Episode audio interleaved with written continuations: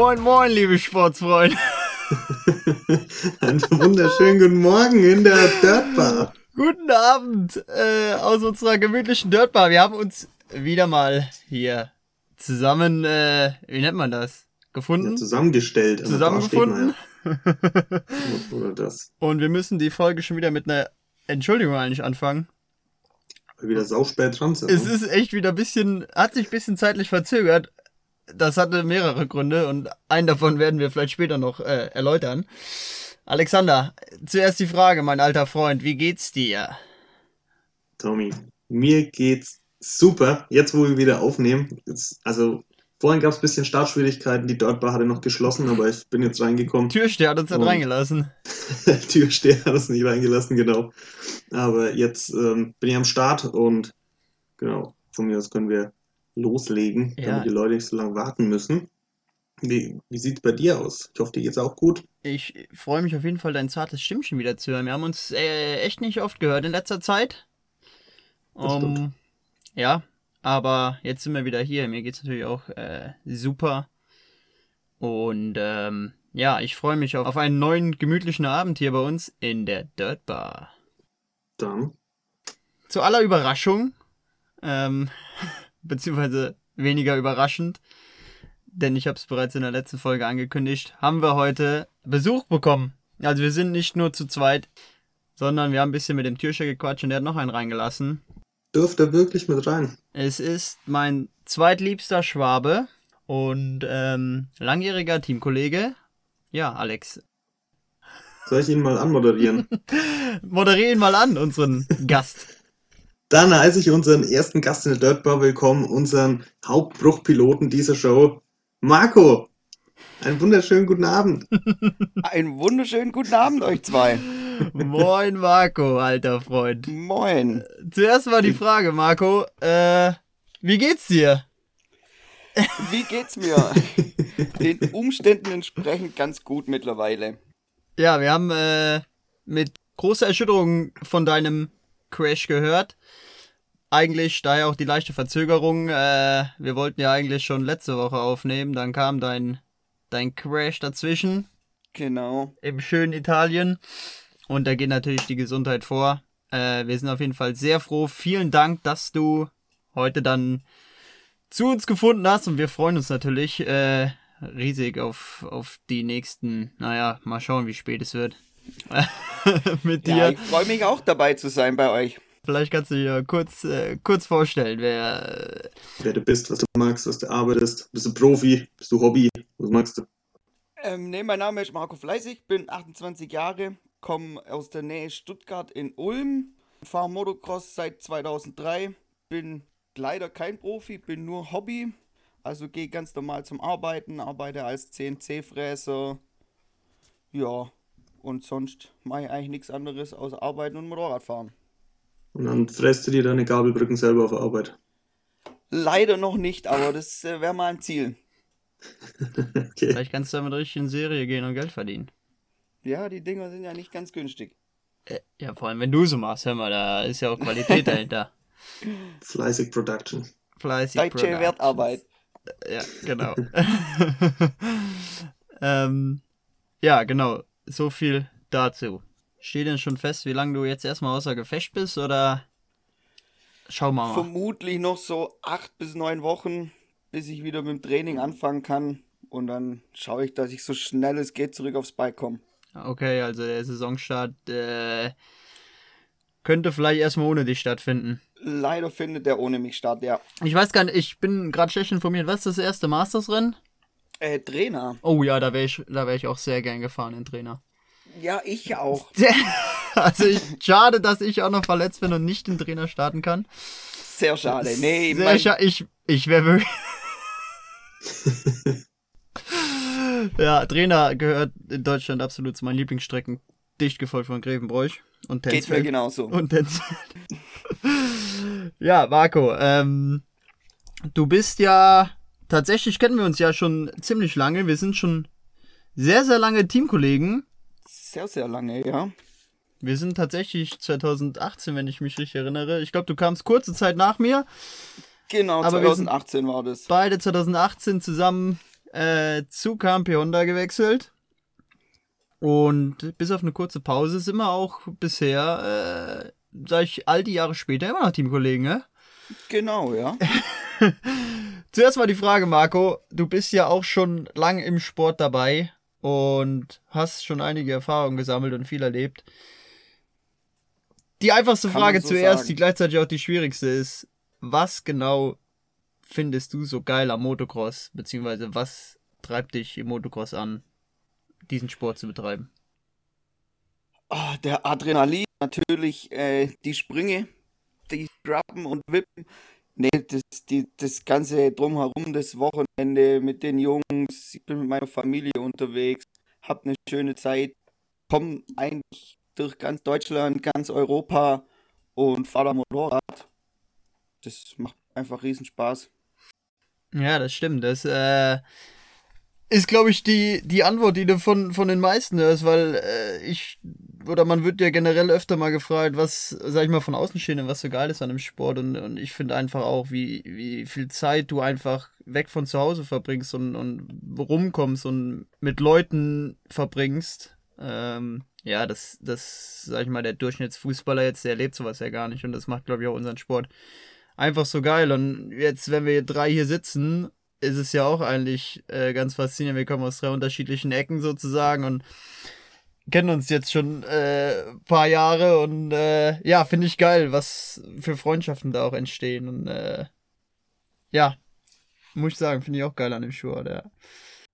Wenn wir auf die vergangenen Monate zurückblicken, dann warst du ja einer der Deutschen, die das Thema Supercross wieder in Angriff genommen haben und im deutschen SX Cup am Start gegangen sind. Zuallererst mal die Frage, wie kam es dazu? Na, ich finde Supercross einfach mega geil. Ich, wo ich mitbekommen habe, dass die Altersregelung in der 250er Klasse aufgehoben ist, habe ich gedacht, jetzt muss ich sofort wieder auf das kleine Bike. Und ja, Supercross in den Hallen mit den Fans macht einfach mega viel Spaß. Ist ein ultra geiles Gefühl und deswegen habe ich gesagt, ich muss wieder Supercross fahren. Okay, da frage ich direkt mal nach. Äh, du bist ja, du bist ja seit einigen Jahren auf dem MX1 Motorrad unterwegs draußen. Genau, seit Wieso? 2018. Genau, wieso kam es dann zu der Entscheidung, beim Supercross doch wieder aufs kleine Bike zu wechseln? Die 250er mit bisschen weniger Leistung macht mir einfach mehr Spaß zu fahren. So, ja, du musst das Motorrad einfach mehr am Limit bewegen, macht mir mehr Spaß. Dieses bisschen aggressivere Fahren. Ja, wir haben ja auch viele, die die, die Entscheidung getroffen haben und beim Supercross dann in die SX2 gegangen sind, die sonst draußen äh, MX1 fahren. Wobei draußen ja auch da immer die Altersregelung und so, äh, gerade bei den Masters ja eine Rolle spielt auch. Aber ja, bleiben wir direkt dabei. Wie würdest du denn deine Supercross-Saison zusammenfassen, beziehungsweise wie lief's denn für dich? Also es hat eigentlich ganz gut angefangen. Die Vorbereitung war dieses Jahr ganz okay. Wir sind ein paar Mal in Mattstedt gewesen, haben dann eine Strecke in Italien gefunden, wo wir ganz gut Supercross trainieren konnten. Das hat alles super geklappt. Stuttgart hat auch eigentlich ganz gut angefangen, aber ist dann leider immer, sind immer mehr Stürze dazukommen. Das hat's dann ein bisschen schwer gemacht. Also von dem her war meine SX-Saison nicht ganz so, wie ich sie mir vorgestellt habe ja, Stuttgart, erster Tag mit dem Halbfinale, den Holshot, das war schon mega geil. Und dann aber leider nur Crashs gehabt. Samstag den schweren Sturz im Waschbrett, wo mich dann zum Pausemachen gezwungen hat. Wo du nicht mal wirklich was äh, für konntest, ja. Also, Nee, da ist vor mir im Waschbrett hat sich einer überschlagen und ihm sein mir direkt vor die Füße geflogen. Und dann habe ich auch einen Frontflip gemacht und dann ist der Rest natürlich von hinten auch noch über mich drüber. Dann sah ich auch dementsprechend verscharrt aus. Ja, das hat's mir dann doch schwer gemacht und das vor heimischem Publikum, das war dann schon sehr erschütternd. Doppelt bitter, ja, das tut dann natürlich, natürlich besonders weh. Ähm, ja, und im Januar ging es dann nach Dortmund. Wie lief's da für dich? Dortmund, wir hatten nochmal eine super Woche vor Dortmund in Vorbereitung in Italien mit den ganzen deutschen SX-Jungs. Winkle, Schoch, Bloy, Manik Appel, Nico Koch. Also es war echt eine geile Woche. Und dann ging ich natürlich hochmotiviert nach Dortmund. Bin dann bei der Anreise oder schon einen Tag davor ziemlich krank geworden. Durfte Donnerstag den Pressetag fahren in Dortmund. Hab mich da super wohl gefühlt auf der Strecke. Bin dann aber natürlich immer noch kranker geworden.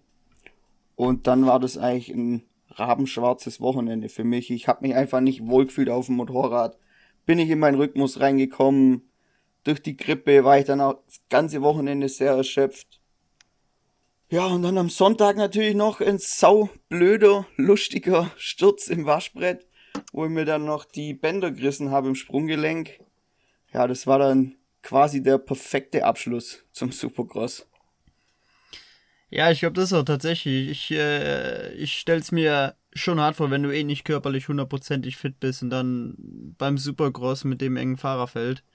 Ähm, ich war ja vor Ort und, und hab dir natürlich zugeguckt und ja, man hat gesehen, dass du es kannst auf jeden Fall. Ähm, man hat gesehen, äh, dass du, dass du da auf jeden Fall mithalten kannst. Aber ich glaube einfach, wenn man da nicht hundertprozentig körperlich dabei ist, äh, dann macht der Kopf auch noch ein bisschen zu und dann dann wird es dementsprechend schwer. Du hast trotzdem zweimal ins, ins Abendprogramm geschafft, was natürlich, sag ich mal, als deutscher Fahrer mit den, ja, mit der, mit der geringen Vorbereitung im Vergleich gerade zu den Franzosen ist oder so. Ähm, ja. Da kann man doch, äh, glaube ich, auch nur den Hut vorziehen. Ne? und generell fand ich, dass die deutschen Fahrer da ja schon auch einen guten Eindruck hinterlassen haben. Das kann man, glaube ich, definitiv so sagen. Ja, endlich mal hat man auch einige deutschen Fahrer. Ja, glaubst du, das liegt tatsächlich nur in der Altersregelung oder hat sich irgendwas jetzt verändert äh, an der Struktur oder an der Organisation, dass man sagt, äh, oder vielleicht auch, sag ich mal, in, der, in den Köpfen der Fahrer, dass die gesagt haben, jetzt, oder dass mehrere jetzt gesagt haben, okay, wir fahren jetzt mal wieder äh, Supercross? Ich glaube, dass das echt nur an der Altersregelung liegt, weil sonst hat sich ja eigentlich nicht viel verändert. Die wir sehen halt in der kleinen Klasse irgendwie eine größere Chance, in die vorderen Ränge zum Fahren wie in der SX1-Klasse. Klar, wenn ja. ich da jetzt ankomme gegen so einen Gregor Randa oder Cedric Soborat oder Jordi ja, Tixier, ja. da sehe ich halt kein Land.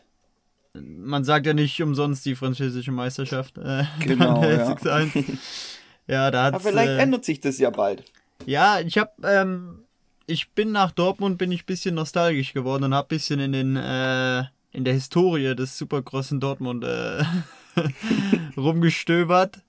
Und ähm, wenn du da in die Starterlisten guckst, wie viele Deutsche da einfach am Start waren, auch in der SX1. Ähm, und ich hoffe tatsächlich, dass wir da auch wieder, wieder hinkommen. Weil wenn man denkt, klar, es waren jetzt dieses Jahr mehr Deutsche, aber letztendlich im Vergleich zu den Fahrern, die wir in Deutschland haben und die, die draußen fahren, ist es ja immer noch ein sowas von geringer Anteil, dass da, glaube ich, definitiv immer noch Luft nach oben ist. Ähm, deshalb an dich als Insider mal die Frage, was glaubst du, müsste sich denn noch ändern, dass äh, ja mehr Fahrer, nicht nur äh, Jugendfahrer oder sag ich mal die Jugend, die herankommt, sondern auch Fahrer in der MX1, die, die etwas älter sind und schon ein paar Jahre Erfahrung haben, dass die sagen, okay, wir greifen nochmal beim Supercross an. Du, man müsste einfach eine richtige Serie draus machen mit so wie es früher mal war, mit fünf, sechs Rennen, wo dann die, die Leute oder die Fahrer wirklich sagen, das lohnt sich. Mit einigen, wo ich gesprochen habe im Masters-Fahrerlager und gefragt habe, ob die auch Supercross fahren, die haben alle gesagt, ja, für die zwei Rennen, da lohnt sich doch der ganze Aufwand nicht. Und mhm. Da sagen dann halt viele, nee, das ist mir zu stressig, da trainiere ich lieber Outdoor über den Winter. Weil, wie gesagt, bis vor drei Wochen, bevor ich mich jetzt in Italien verletzt habe, bin ich nicht einmal mehr Motocross gefahren seit November.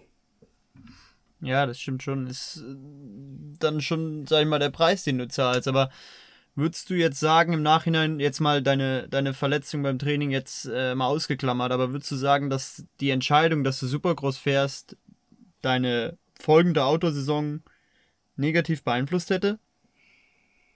Nein, würde ich nicht sagen. Ich nee. weiß, weil da gibt es ja sowieso, da gehen die Meinungen ja sowieso auseinander. Manche fangen im November an, manche fangen im Februar an. Äh, mit der Saisonvorbereitung. Verletzungsgefahr ist halt auch viel höher beim Supercross. Das ist es halt, wenn das wäre, glaube ich, auch so der, der entscheidende Punkt, der, glaube ich, auch bei vielen einfach eine Rolle spielt. Jetzt nicht nur mit Hinblick auf die Autosaison, sondern auch, äh, ja, einfach auf die Gesundheit generell. die meisten davon, so wie du auch, die müssen halt äh, montags wieder auf der Arbeit sein. Und das ist halt im Supercross äh, dann doch letztendlich, auch wenn es vielleicht nur ein bisschen höher ist, das Risiko doch, doch ein Stück höher. Und das muss man dann halt abwägen, ja, ob man das Risiko eingeht oder eben, oder eben nicht. Ja, da wäre es dann vielleicht nicht schlecht, wenn dann einfach mal auch ein paar Vereine so Amateur-Supercross-Strecken machen, dass man einfach die Amateure näher an das Supercross ranführt, dass die da auch ein bisschen Gefühl dafür kriegen. Hättest du dir gewünscht, dass es ähm, vielleicht mehr Trainingsmöglichkeiten hier gibt? Äh, oder sagst du, das, was sie in Matschet haben und da in Italien, wo ihr wart, sah ja auch wirklich gut aus da, ähm, das reicht eigentlich? Eigentlich würde ich jetzt mal sagen, es könnte reichen, aber für mich als Normalsterblich ist es halt auch extrem aufwendig. Ich habe da 760 Kilometer nach Italien zu der Strecke. Also das ist schon auch mit extrem Aufwand verbunden, da mal kurz hinzufahren, um zwei, drei Tage Supercross zu fahren. Hm. Da tust dir halt schon einfacher, wenn du einfach in der Nähe eine Strecke hast. Nach Mattstedt habe ich genauso 500 Kilometer. Ja, das macht's nicht einfach. Aber wäre es da nicht auch eine Überlegung, einfach mal nach Frankreich zu fahren zur Vorbereitung? Die haben ja doch eine höhere Dichte an Supercross-Strecken. Ja, war eigentlich so mein Plan. Ich habe ja auch ein, zwei Franzosen im Team. Ähm, aber da wurden einige Strecken platt gemacht und einige haben auch über den Winter zu. Und wenn du dann halt keine richtige Connections hast nach Frankreich, kannst du da so gut wie nirgends trainieren. Also selbst unser Franzose der Maclair ist dann nach Italien gekommen zum Supercross trainieren, weil er gesagt hat, er kann in Frankreich nirgends trainieren. Fast ein bisschen traurig, dass die ihren eigenen Fahrer keine Strecke zur Verfügung stellen können. Ja. Dass der sich da auch nicht vorbereiten kann. Ja, aber so ist es ja letztendlich in Deutschland auch. Ich meine, wie viele Trainingsmöglichkeiten haben wir jetzt, wenn du mal auf ganz Deutschland siehst? Das sind ja, die kannst du ja an einer Hand abzählen. Ja, Also das ist, das ist ja nicht nur in Frankreich so. In Frankreich finde ich ein Stück erstaunlicher, weil da ist das Thema Supercross generell größer als hier in Deutschland. Aber letztendlich ist es ja, ist es ja dasselbe. Ja, wir haben klar sehr wenig Möglichkeiten, aber wenn ich jetzt die Jungs in Mattstedt zum Beispiel anschaue, klar Paradebeispiel, aber sobald das Wetter ja einigermaßen gut ist, geben die sich ja wirklich Mühe, dass man da auch äh, fahren kann. Und ähm, ich dachte jetzt eigentlich wirklich, dass Frankreich die so einen Aufriss betreiben, dass man da eigentlich immer fahren kann. Aber dem ist ja scheinbar nicht so. War, glaub, vor ein paar Jahren alles noch ein bisschen anders. Ja gut, das betrifft ja, das betrifft ja nicht nur äh, Supercross, glaube ich, und da sind wir ja hierzulande auch nicht von verschont, ähm, dass immer mehr Strecken ja härtere Auflagen bekommen, schließen müssen, äh, Training nur für Vereinsmitglieder und ja, es letztendlich immer weniger wird. Also ja, interessant zu hören, dass es in anderen Ländern auf jeden Fall auch so ist. Ja, leider. ja, leider, das stimmt, ja. Also kann man schon zusammenfassend sagen, es ist ein Riesenaufwand für dich und ähm, Spaß hast du ja scheinbar trotzdem dran, trotz der ja, Verletzungen. Ähm, aber was würdest du sagen, nächstes Jahr dann wieder deutsches Supercross oder hast du jetzt dann Schnauze voll? Nein, auf gar keinen Fall. Also ich will auf jeden Fall nochmal angreifen. Hast Ob die Motivation nicht verloren? Nee, auf gar keinen Fall. Ob dann vielleicht SX1 oder SX2 bleibt noch offen, aber jetzt erstmal wieder fit werden. Ja, das steht erstmal an erster Stelle und ich meine, du hast ja auch noch eine, eine Autosaison vor dir, in die du dann einsteigen willst. Genau, und ich habe auch gehört, dass es dieses Jahr eine Outdoor SX Serie geben soll oder ein paar Rennen. Stimmt, ich habe ich hab auch von gehört, ich habe aber noch nicht weiter nachgeforscht, beziehungsweise auch mit niemandem bisher drüber geredet. Ich habe es einfach mal gehört. Wäre ja auf jeden Fall eine gute Sache. Und äh, Da ähm, kann ich mal mit einhaken bei der bei dem Outdoor Supercross. hast du, hast du Insider-Infos? Ich, Insider-Infos nicht, das ist ja alles ziemlich, ziemlich offiziell gewesen. Dann wollen wir es nicht hören. Ähm, okay, dann nächster Punkt. nee, es war ja, ähm, gab es doch dieses, dieses fette YouTube-Live-Show von, von Backyard und Benzin. Und ähm, genau, die haben das eben geplant, dass die Minimum vier Rennen machen. Ähm, Outdoor, die haben jetzt, glaube ich, eine Strecke haben sie. schon. Also die suchen auch noch und es soll auch in Klassen unterteilt werden, so ja, Profi, Amateure und Hobbys, so jetzt mal grob gesagt. Ähm, genau, und da soll es halt wirklich einfach darum gehen, dass man ja die, die breite Masse mal ein bisschen an Supercross-Fahren ranziehen kann und ranbringt. Und also fand ich ziemlich cool, dass die sowas machen wollen. Ich denke, das ist jeden auch Fall der riesen, richtige Weg, definitiv. ja. und riesen organisatorischer Aufwand ist das äh, höchstwahrscheinlich. Ähm, ja, ich, also ich stelle es mir ziemlich cool vor und ich muss auch ehrlich sagen, wenn es so wirklich amateurmäßig ist, weil, wie ihr wisst, ich bin ja Profi-Hobbyfahrer, ähm, dann kann ich mir sogar mal überlegen, selber da mal äh, drüber zu eiern und mal gucken, ob das halt was für mich ist, Aber dann was ich halt sonst Mechaniker. niemals machen würde. Du, du kannst dann alles machen, was du willst. Geil. Geil. Ja, aber Marco, wäre das dann auch was für dich, äh, wo du sagen würdest, hast du auf jeden Fall Interesse dran, da auch aktiv teilzunehmen, so eine, so eine Auto-Supercross-Saison? Auf jeden Fall. Jetzt, wenn schon endlich mal da Jungs das Ruder in die Hand nehmen und da was auf die Beine stellen wollen, dann bin ich da voll dabei. Ja, ich denke auch, dass tatsächlich, ähm, ja, wie ich gesagt habe, dass der Schritt ist, der fehlt, um eben mehr Leute ans Supercross ranzubringen. Und auch gerade, sag ich mal, mit so einer Serie du ja auch, ähm, sag ich mal, Leute, die bisher noch keine Supercross-Erfahrung haben, da rein. Und ähm, ja, der nächste Schritt ist ja dann ähm, der SX Cup beispielsweise. Genau, da hoffen wir nun mal, dass wir wieder ein paar Rennen dazu kriegen. Ja, jetzt sieht's ja, ich glaube, in Stuttgart sieht's ja auch schlecht aus, weil ich als alter Wahlschwabe, ich äh, habe ja gehört, dass die Schleierhalle, glaube ich, auch kurz vorm Abriss steht. Ja, Aber das das, sagen man auch aber schon auch seit schon seit Jahren. drei Jahren. Ja, Ja. aber ich habe da äh, Insider-Infos. Also meine Insider-Infos sind, dass für die nächsten zwei Jahre das Essex in Stuttgart auf jeden Fall gesichert ist. Ja, ich in der glaube Hans Martin tatsächlich, Schleierhalle. äh, also vier, Genau. vier, 24 glaube ich auch auf jeden Fall noch. 25 weiß ich nicht mehr so genau. Und dann, 25 anscheinend auch. okay, 25 dann auch noch, okay. Dann sind, äh, du hast ja, wieder- tolle Insights. unzureichende Infos. Äh, Ja. Nee, habe ich einfach wieder vergessen. Und dann wird sie ja, glaube ich, neu gebaut und dann, ja, muss man mal schauen, wie es dann weitergeht. Aber die Frage ist, wo willst du es noch machen? Gell? Ich meine, Arenen haben wir klar genug, aber die Arenen, die dann zur Auswahl stehen, das ist ja wahrscheinlich auch eine Geldsache und die Leute, die, die da verantwortlich sind, die fragen sich auch, warum soll ich so ein Risiko eingehen für, für Supercross, wenn ich auch hier Shirin David in meine Halle stellen kann, die die Halle komplett voll macht.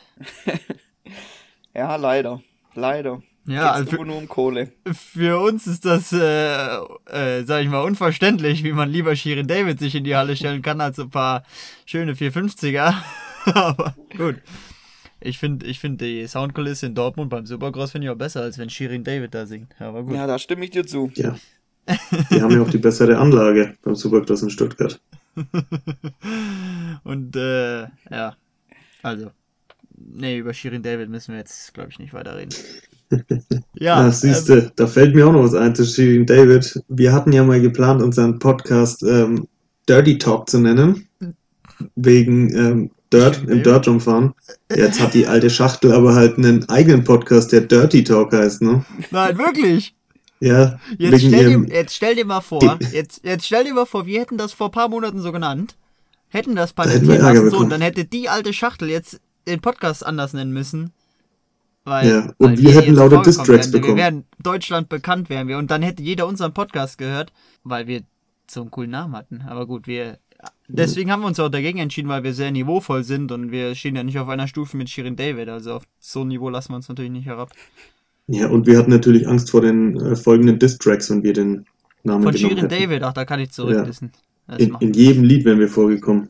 Der Marco, Wahnsinn. Marco und ich, wir haben ja auch durch unsere jahrelange Teamkollegenerfahrung, ähm, können wir mal hier aus dem Nähkästchen plaudern. Wir haben ja die eine oder andere Weihnachtsfeier schon zusammen erlebt. Oh ja. Und äh, kannst mal Marco fragen, wie gut ich auch Freestyle rappen kann. Ja, hätte ich auch Rapper werden können. Einmal im Jahr schickt der Marco, mir findet der nochmal irgendein Video von der Weihnachtsfeier in seiner Fotogalerie und schickt mir das. Da ich, schlage ich immer nur die Hände vorm Kopf, so denke ich, Donnerwetter, warum gibt's da Beweisvideos von? Dann bist du schon ein bisschen stolz auf dich, oder? In dem Moment ist man auf jeden Fall stolz, wenn du am nächsten Morgen halt dann, also Also ja guter jetzt- Kellner wärst auch Woche. das ist aber eine andere Geschichte. ja, nee, wir sind ja sonst, äh, sind wir ja keine Freunde vom Alkohol, aber ähm, so an so einer Weihnachtsfeier fließt vielleicht der eine oder andere Tropfen auch und dann macht man vielleicht auch Dinge, die man ohne den Alkohol nicht gemacht hätte. Aber, Aber wir hatten immer. Riesenspaß. immer ein Riesenspaß, das stimmt. Das war bis, also ich erinnere mich an keine Feier, die nicht super gut war. ja. Ähm, vielleicht können wir noch mal kurz äh, uns umdrehen zum Thema Supercross. Äh, wir haben über deine, deine Vorbereitungsmöglichkeiten gesprochen. Wie ist das denn, wenn du, wenn du von der Outdoor-Saison kommst? Ähm, ist man dann ausgelaugt und sagt, okay, jetzt muss ich mich irgendwie dazu motivieren, noch weiter zu trainieren, anstatt eine Pause zu machen für Supercross? Oder fällt es einem dann super leicht? Aber durch das, dass ich so motiviert war, war ich da eigentlich gar nicht ausgelaugt. Ich wollte immer jedes Wochenende los, wann können wir Supercross fahren? Hm. Dann war wieder schlechtes Wetter. Oder am, am liebsten schon im August. Nicht. Genau, ja. nee, von daher. Also ich persönlich selber war nicht ausgelaugt, nee. Ist denn das, sag ich mal, die, das körperliche Training oder generell auch das Trainingsprogramm auf dem Bike, wie unterscheidet sich das vom, vom Supercross zum Motocross? Über, unterscheidet sich überhaupt oder Nee, nicht wirklich. Also ich habe vielleicht bisschen explosiveres Training gemacht, durch das, dass man im Supercross ja nicht so lange fährt, aber es eigentlich doppelt so anstrengend ist wie draußen. Aber habe ich eigentlich nicht viel verändert. Hab so weiter trainiert wie das ganze Jahr. Also wie äh, trainiert wie wie ein Bulle. Wie ein Tier, wie eine Maschine. Ähnlich wie der Alex. Genau. Aber nur fast. Aber nur fast. Ähm, du warst ja mal quasi weg vom Fenster. Du hast ja den Helm an den Nagel gehangen. Hatte die Schnauze voll. Genau, hast ja ein bisschen Pause gemacht. Was, was hat dich geritten? So, wie, wie kamst du zurück und warum? Ja, also erstmal war 2018 war da das erste Mastersrennen in Grevenbroich. 20. Ja, Nee, wann war das? Nee, 18 war kein Sigrid. Ah, 2020, das hätte, das ja. hätte ich mitbekommen. Stimmt. 2020. Da und hätte ich mich heute nicht dran erinnert. Dann bin ich da drei Runden um die Strecke rumgeeiert und hab mir gedacht, boah, nee. Nee, der Sand mach ich nie mehr. Wobei, man muss ja auch sagen, ähm, 2020, ich erinnere mich, wir haben uns auch im Vorfeld unterhalten, ähm, das war ja eigentlich so ein Jahr, wo, wo, äh, ja, du eigentlich voll durchstarten wolltest, ja, wo du auch echt motiviert warst. Und äh, mir ging es ja genauso. Und dann kam Corona dazwischen. Genau. Mit der Short Season. Und dann, äh, ja. Ja, nee, und dann lief's da einfach gar nicht am Anfang von der Saison. Und dann habe ich gesagt, so, ich brauche jetzt, ich brauche jetzt Abstand, ich brauche mal was anderes, ich will mal was anderes sehen. Hab da dann auch zu der Zeit einen Job gewechselt und bin nach Stuttgart direkt gezogen und hab dann da in so einem Fahrradladen gearbeitet und hab dann gemeint, ich muss jetzt bisschen Downhill fahren bin dann eineinhalb Jahre Downhill gefahren. Dann habe ich gemerkt, da muss ich zu viel pedalieren. ist mir doch zu anstrengend. Aber es war doch, es war doch ein E-Bike. mal so, mal so. Also okay. Aber dass du da anderthalb Jahre gebraucht hast, um das zu merken, ist das auch. Anderthalb Jahre gebraucht, um zu merken, ey, ist voll anstrengend. nee, ich bin ja nebenher schon auch immer mal in Schneidheim DM-Rennen mitgefahren. Also ich habe nicht ganz aufgehört. Das stimmt, und da hast du fast jetzt... den Start gewonnen. Ja, genau, da war ich Zweiter. Ja, ich hab ja hinten, starten hat ich, schon immer gut geklappt. Ich habe von hinten zugeguckt. nee, und dann habe ich nach zwei Jahren habe ich gesagt, du, entweder mache ich es jetzt nochmal oder nie.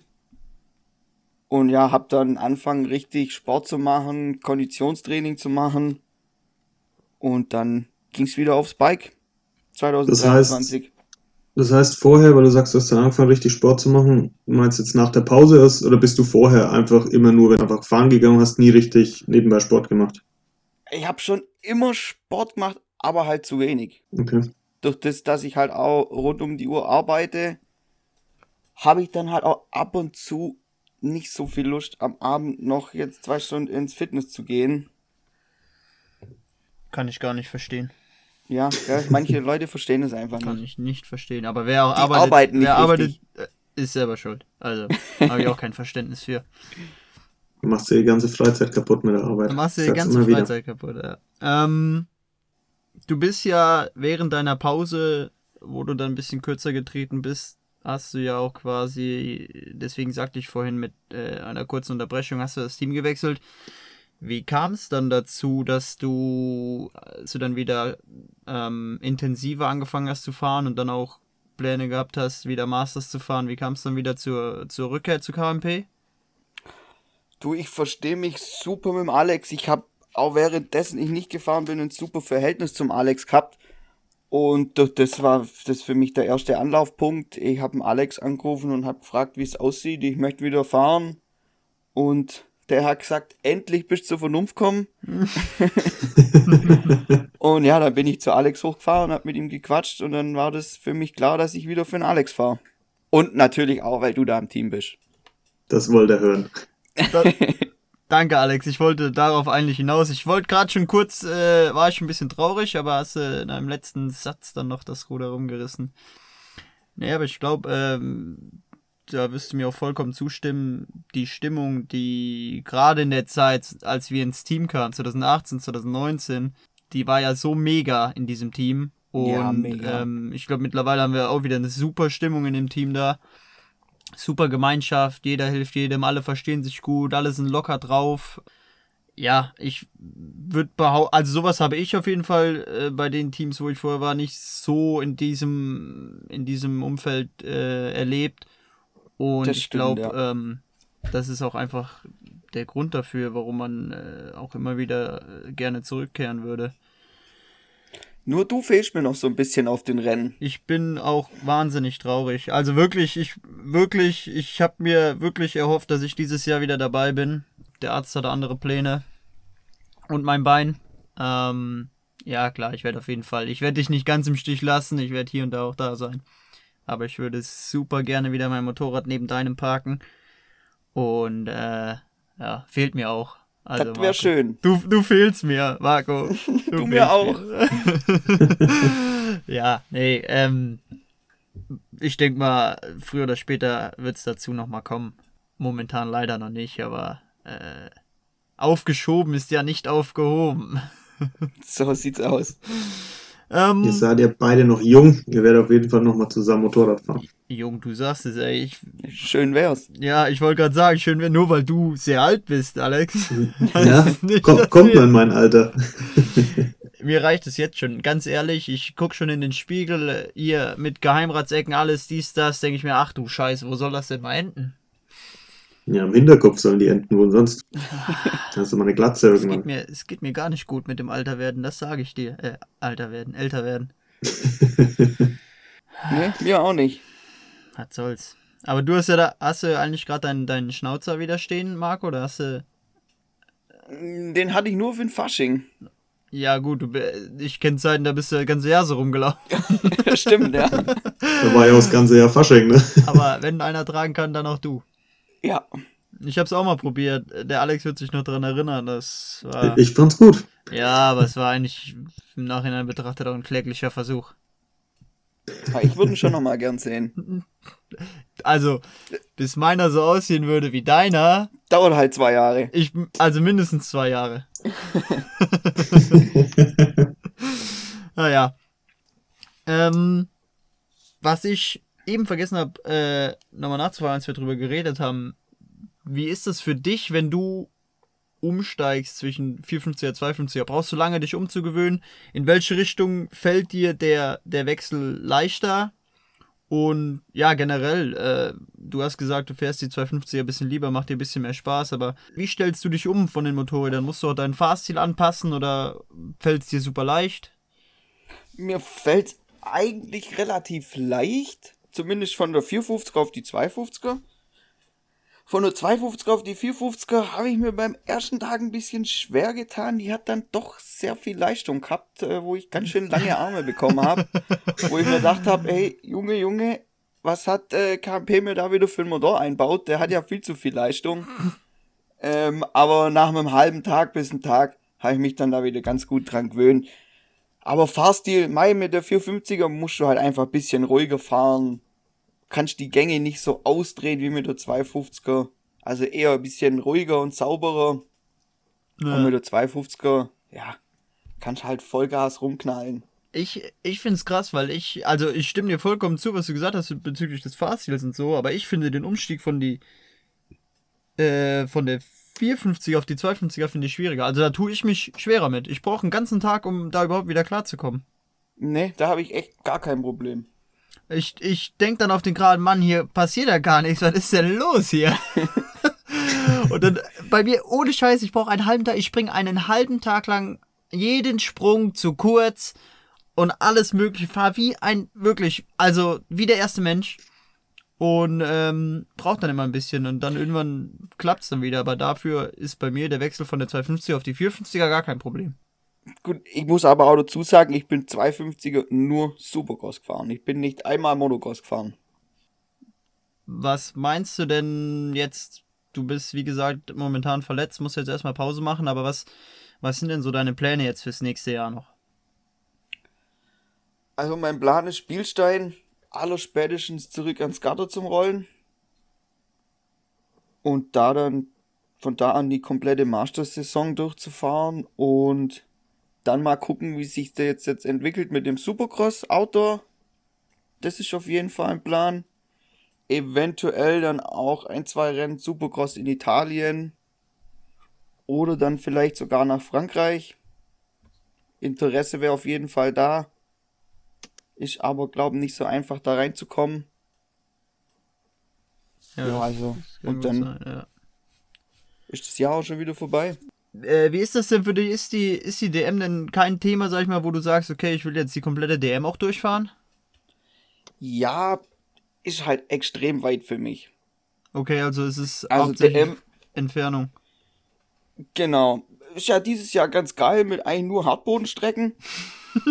ja, ich, ich habe diesen Kalender gesehen und ich hätte am liebsten hätte ich anfangen zu heulen, weil ich gedacht habe, wenn DM dann dieses Jahr ja. bei dem Kalender und dann, nein, ich hoffe, ich hoffe einfach erst nächstes Jahr noch so. Ich hätte wirklich heulen können.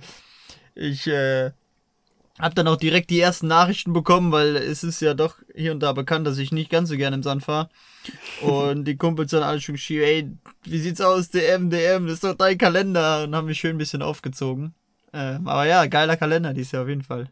Ja, wollte ich eigentlich dieses Jahr auch mehr mitfahren. Aber ja. Ich Zu viel halt, geht halt auch nicht. Ja, das stimmt, das stimmt. Vor allem, äh, glaube ich, wenn du überall auf, auf allen Hochzeiten tanzt, dann ja, leidet auch, sag ich mal, äh, die Leistung, denke ich mal, ein bisschen drunter, weil du, weil du irgendwie gar nicht mehr zur Pause kommst. Und ich glaube, der, Eben, der genau. Kalender ist ja dann auch so schon voll genug, vor allem wenn du jetzt erstmal aus einer, aus einer Verletzung kommst. Gut, jetzt, jetzt hätte ich erstmal Zeit. Jetzt hast du erstmal Zeit, ja. Wenn es losgeht, dann, dann äh, richtig. Weil muss man dann ja auch, wenn du überlegst, ja, dann haben alle die Vorbereitung schon äh, mitgenommen und die ersten Rennen gefahren. Das musst du ja erstmal ne? aufholen. Das, ja, da habe ich noch einiges vor. Ja, wenn du es überhaupt eins zu eins aufgeholt bekommst, wahrscheinlich nicht, aber musst nee, halt dann das Beste nicht. draus machen, ja. Aber wenn DM dann auch keine 250er, also bei dir bleibt es dann beim MX1 Motorrad draußen. Ja, ja. Du, ich eventuell mal DM 250 mitfahren, ja, wenn ich da einen Startplatz kriege. Das ist bei mir halt schwierig, weil ich schon so ein alter Sack bin. Ja? Du, was ich noch fragen wollte, ähm, nimmt man dann, vor allem wenn man jetzt aus einer Verletzung kommt und Masters fahren will und sowas, nimmt man dann irgendwelche Regio-Serien zum, so als Lückenfüller und zu vorbereiten oder ist das dann eigentlich uninteressant? Ja, also für mich ist das auf jeden Fall interessant. Ich hatte auch vor, da zwischendrin mal ein paar MSL-Rennen mitzufahren, weil es einfach auch eine geile Serie ist und auch Spaß macht mit euch Chaoten alle. Das klingt gut, dann kann man sich mal live in der Dirtbar treffen. Genau. Ja, abends war die Dirtbar to go mit. Ja. Der Oli hat einen coolen Grill, der lädt dich auf den, der lädt dich auf den Steak ein. Ja, habe ich schon viel von gehört. Ja, also jetzt bekannt, der Grill. Ja, der muss aber mal ausgetauscht werden. Das ist ja auch so ein Thema. Es gibt ja ziemlich viele. das ist doch kein Thema. Ähm, es gibt ja ziemlich viele verschiedene Meinungen, die auch sehr weit auseinandergehen darüber, wenn Masters-Fahrer oder DM-Fahrer bei Regio-Rennen mitfahren. Ganz schwierig. Vielleicht kannst du es mal aus deiner Sicht sagen, Marco. Was bewegt dich dazu? Oder mit welchem Hintergrundgedanken fährst du dann auf so ein Regio-Rennen? Für mich ist das eigentlich äh, ein reines Trainingsrennen ja, ich meine, ich bin ja jetzt nicht auch nicht der schnellste Fahrer auf dem Planet, also dass ich dann da auf ein Regio-Rennen komme und da alles in Grund und Boden fahre, so ist es ja nicht. Äh, von dem her ist das für mich auch das beste Training. Es ist zwar immer nicht gern gesehen, wenn ein Masters-Fahrer auf so regionale Rennen kommt, was ich jetzt vielleicht in meinem Fall nicht ganz verstehe. Ich meine, wenn ich jetzt Masters Top 10 fahren würde, dann oder Top 20 Mhm, oder 15 würde ich das vielleicht noch verstehen. Aber ich qualifiziere mich auf den Masters auch. Ja, mittlerweile ganz gut. Aber das ist jetzt nicht so, dass ich da der Profi bin und vorne mitfahre. Dann sind doch so Klassen wie beim MSR, die Masters-Klasse, eigentlich so dieses perfekte Zwischending, oder? Genau, das ist Ja. perfekte Zwischending. Das ist ja das Gute beim MSR, dass die, die Klasse halt wirklich, wirklich sehr äh, hohes Niveau hat. Was ich aber, wo ich äh, sagen muss, diesen Punkt verstehen. Also ich verstehe das, wenn, wenn Leute kommen, die, wie du gesagt hast, Masters Top 10, Top 15 fahren, vielleicht auch schon WM-Rennen gefahren sind oder sonst was, dass da die Leute sagen, hier, die Regelveranstaltung kann man irgendwo verstehen. Für mich wäre es eine Lösung, dann sagen die, okay, das ist für uns Training, okay, dann sollen sie aus der Wertung mitfahren. Das wird wahrscheinlich diese Fahrer überhaupt Genau. gar nicht interessieren. Da wird dann äh, so ein bisschen so ein, so ein Thema draus gemacht, wo man einfach sagen könnte, okay, da ist eigentlich eine ganz einfache Lösung gefunden. Für die ist das Training, die, die juckt dieser Pokal überhaupt nicht, Genau. sollen die aus der Wertung mitfahren. Da wird dann immer schwer diskutiert. Was ich aber allgemein finde, gerade beim MSR, kann man da, glaube ich, auch weniger zu sagen, weil beim MSR sind, wie du gesagt hast, ähm, du bist Masters-Fahrer, kommst zum MSR, aber es ist nicht so, dass du da äh, die Quali mit vier Sekunden Vorsprung gewinnst Genau. ähm, weil beim MC einfach meiner Meinung nach viele Fahrer dabei sind, die eigentlich auch nicht in den Regelsport gehören, sondern in die DM Genau. oder in die Masters, die die aber einfach nicht fahren und sich beim MC einschreiben und dann ist das okay. Obwohl du dasselbe Niveau hast letztendlich, äh, aber dich dazu entscheidest, Masters zu fahren statt Clubsport, wird dann gesagt, ah, der hat hier doch gar nichts zu suchen. Ja, aber was ist mit den Leuten, die sich einschreiben, aber eigentlich gar nicht da reingehören? Ja, da redet dann keiner drüber. Und das finde ich immer äh, bei der Diskussion so ein bisschen, ja, ein bisschen verzerrt. Wobei, ich finde es ja eigentlich gut, wenn auch mal schnelle Fahrer kommen, weil von denen kann man einfach am besten lernen. Definitiv, Auch die definitiv so. kleinen Kids. ich finde es ja auch, ich finde ja auch super, dass der MSR Masters äh, so ein Niveau hat und dass äh, da Leute auch mitfahren, die eben auch in größere Klassen gehören. Aber ich, was ich dann immer aus meiner Sicht äh, schwierig finde, ist, dass es dann nur auf diese Regio-Serie beschränkt wird, anstatt zu sagen, okay, wir fahren statt die ganze, statt die ganze MSR-Serie äh, Serie komplett durch, fahren wir DM und zusätzlich dazu, sag ich mal, 80% oder 70% der MSR-Rennen. Weil das ist ja auch der Grund, warum ein bisschen die DM am Aussterben ist oder die letzten Jahre am Aussterben war.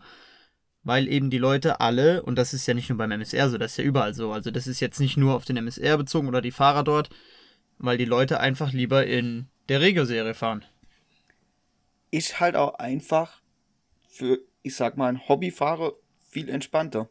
Ja, aber denkst du, ist es, es liegt irgendwie am, am fehlenden Ehrgeiz oder am Aufwand, den du betreiben musst oder an den Kosten? Was denkst du, warum, warum ist das so?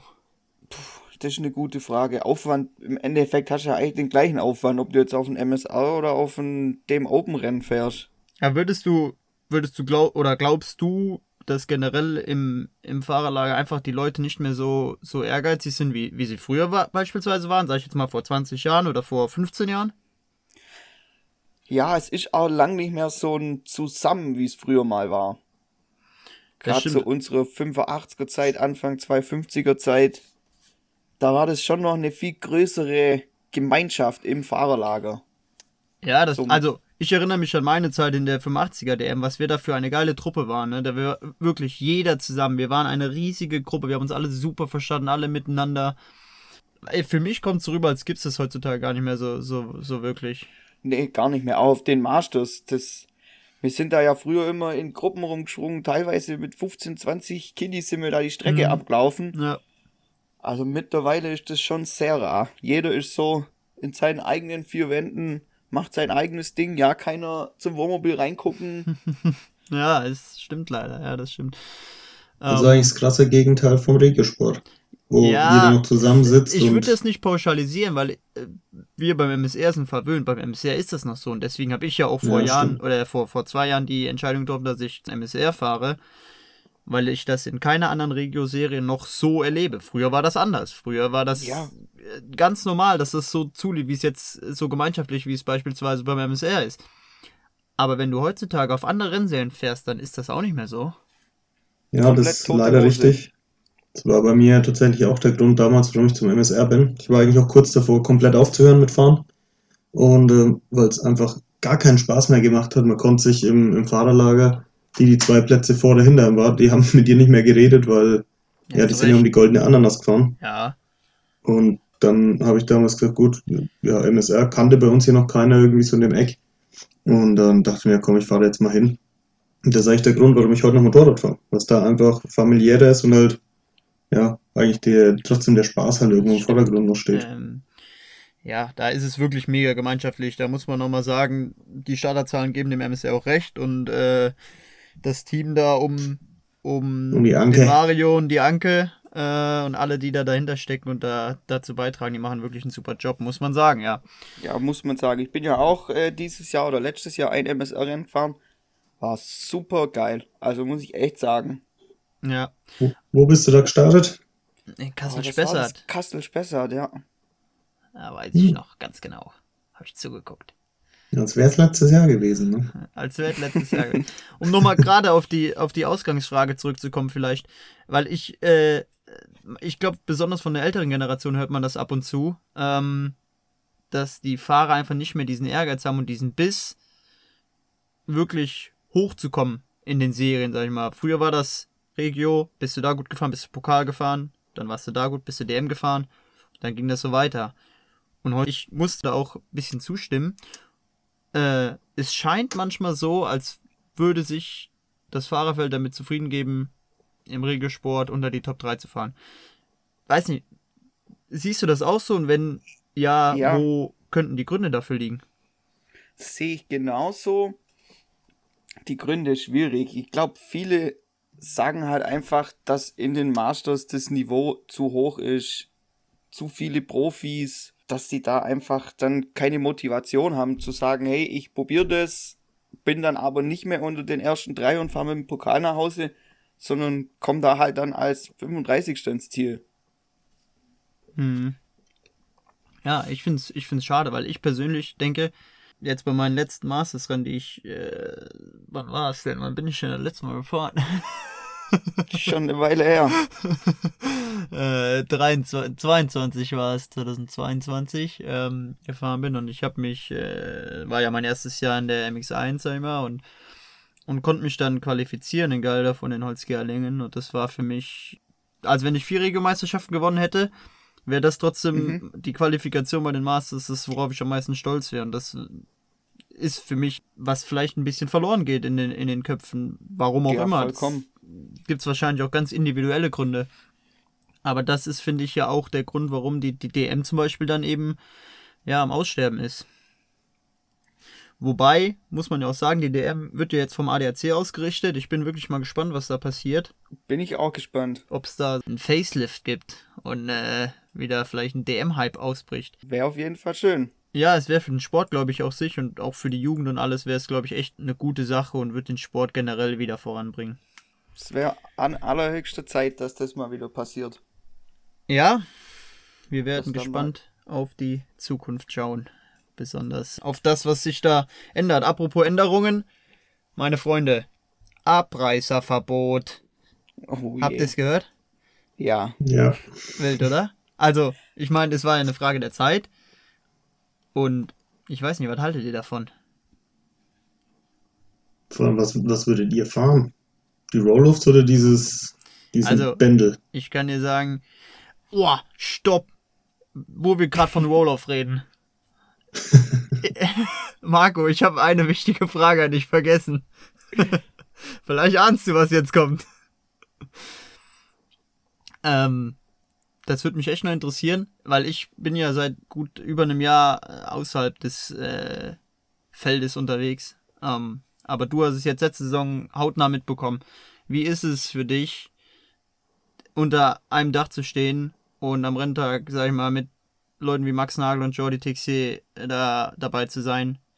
Ähm, kriegst du da überhaupt viel mit von? Kannst du von denen dir was abschauen, was lernen? Wie sieht so das Leben als Teamkollege von Max Nagel und Jordi Tixier aus? Du, für mich eigentlich ganz normal. Ich, ich sehe die jetzt nicht irgendwie als Profis oder Stars. Ich sehe die als ganz normale Teamkollegen. war ich anfangs ein bisschen überrascht. Die, die zwei sind super offen, wenn du ein Problem hast oder eine Frage hast. Die helfen dir. War ich anfangs ein bisschen überrascht. Hätte ich nicht gedacht von den beiden. Hätte eher so gedacht, dass die auch so ein bisschen zurückkehren in sich und keinem zeigen, was sie eigentlich machen. Von daher finde ich das eigentlich mega cool. Also auch, wo ich in Tänzfeld so Probleme hatte mit meinem Bike, da hat Tixier, sein Mechaniker, haben da zu dritt, zu viert an meinem Bike rumgeschraubt, dass wir das wieder zum Laufen bekommen haben. Also, das war schon echt cool. Ja, ich. Und so den ein oder anderen Tipp verraten sie auch. Ich glaube, da kann man ja auf jeden Fall. Also Schaden tut es ja auf jeden Fall nicht, denke ich. Äh, nee. von, von so Leuten, ähm, die ja wirklich ein unglaubliches Niveau an den Tag legen, äh, da auch ein bisschen, ja, ein bisschen was zu lernen. Und äh, es sind ja auch wirklich zwei sympathische Typen, auf jeden Fall. Und ganz locker drauf, eigentlich so wie, Doch, so wie ich es auch von außen oder, sag ich mal, mehr oder weniger von innen mitbekommen habe. Aber wir sind abgedriftet beim Thema Roloff. ich weiß gar nicht, gar nicht warum wir, warum wir dann damals wie ich von Roloff jetzt äh, auf das Thema kam. Naja. Ähm, Marco, wie geht ein Fahrer damit um, der jahrelang mit Abreißer fährt, mit 28 Abreißern auf der Brille, äh, jetzt zum Saisonstart äh, plötzlich darauf verzichten zu müssen? Ich, ich versuche es noch so ein bisschen zu ignorieren. Ja, ich kann dir jetzt schon sagen, das wird nicht funktionieren. Aber ich bin auch gerade so zwiegespalten. Was mache ich dann? Fahre ich Rolloffs oder mit diesem komischen Abreißer-Ding da, das anscheinend auch nicht richtig funktionieren soll und dann Also ich habe gehört, dass das gar nichts bringt, weil das eh kaputt geht während dem Rennen und dann die Abreißer wieder in der Luft rumfliegen. Aber gut. Genau.